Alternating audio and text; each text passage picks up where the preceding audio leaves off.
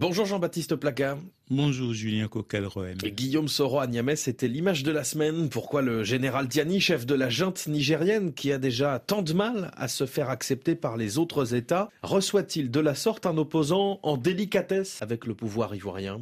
En Afrique, nombre de chefs d'État affectionnent régler les inimitiés avec leurs pairs par un soutien perfide à leurs opposants respectifs accueil, facilité financière et à l'occasion de quoi déstabiliser franchement un régime. Certains opposants en jouent qui savent identifier les dirigeants hostiles aux leurs pour se voir offrir de quoi les mettre dans l'embarras. C'est à cela que jouaient le général Tiani et Guillaume Soro devant les caméras. D'ordinaire, c'est plus discret et il faut à certains chefs d'État des années pour réaliser que leur principal opposant émarge chez tel de leur homologue qu'ils détestent. Mais le général Tiani voulait à l'évidence que l'on sache à Abidjan qu'il recevait Guillaume Soro. Ce n'est pas sans risque. Certains se souviennent sans doute de Salif Diallo, homme d'État burkinabé, en rupture avec Blaise Compaoré, accueilli à Niamey discrètement mais à bras ouverts par l'ancien président Mahamadou Issoufou. Sachant la capacité de nuisance du président du Faso, son homologue nigérien avait pris soin de le prévenir.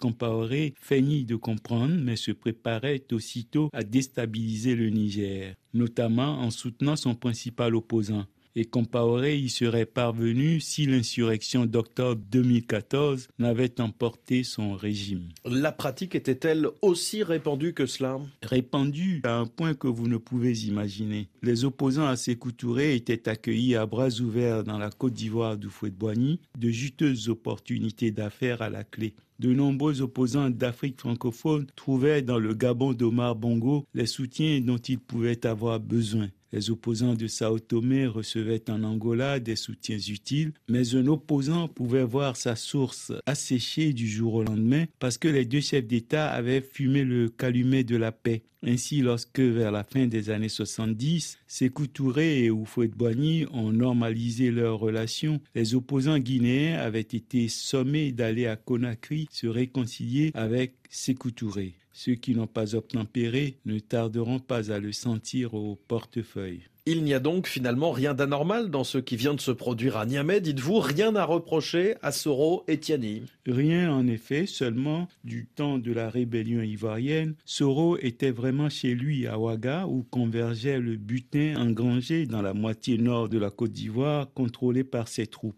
Le Niger n'a pas de telle facilité à lui offrir. De Niamey, il devra donc se contenter d'user de la seule arme qu'il lui reste, le verbe, en espérant que les Nigériens ne se lasseront pas trop vite de ces vociférations et de ce besoin de rappeler sans cesse qu'il est le bienfaiteur d'Alassane Ouattara qui lui devrait d'être devenu le chef d'État qu'il est. Ce procès en ingratitude est à la fois monotone et pathétique au regard du destin de cet ancien leader syndical étudiant qui a ressurgi en 2002 comme porte-parole et leader d'une rébellion armée en panne de chef. Tout s'est accéléré en février 2003 lorsque les rebelles devenus force nouvelle récoltèrent des postes ministériels dont un pour l'ancien étudiant. 2005, Guillaume Soro est ministre d'État, puis il devient en 2007 Premier ministre de Laurent Gbagbo, puis d'Alassane Ouattara. Il est de plus en plus indispensable. Élu président de l'Assemblée nationale en mars 2012, il restera au perchoir jusqu'à sa disgrâce en 2019.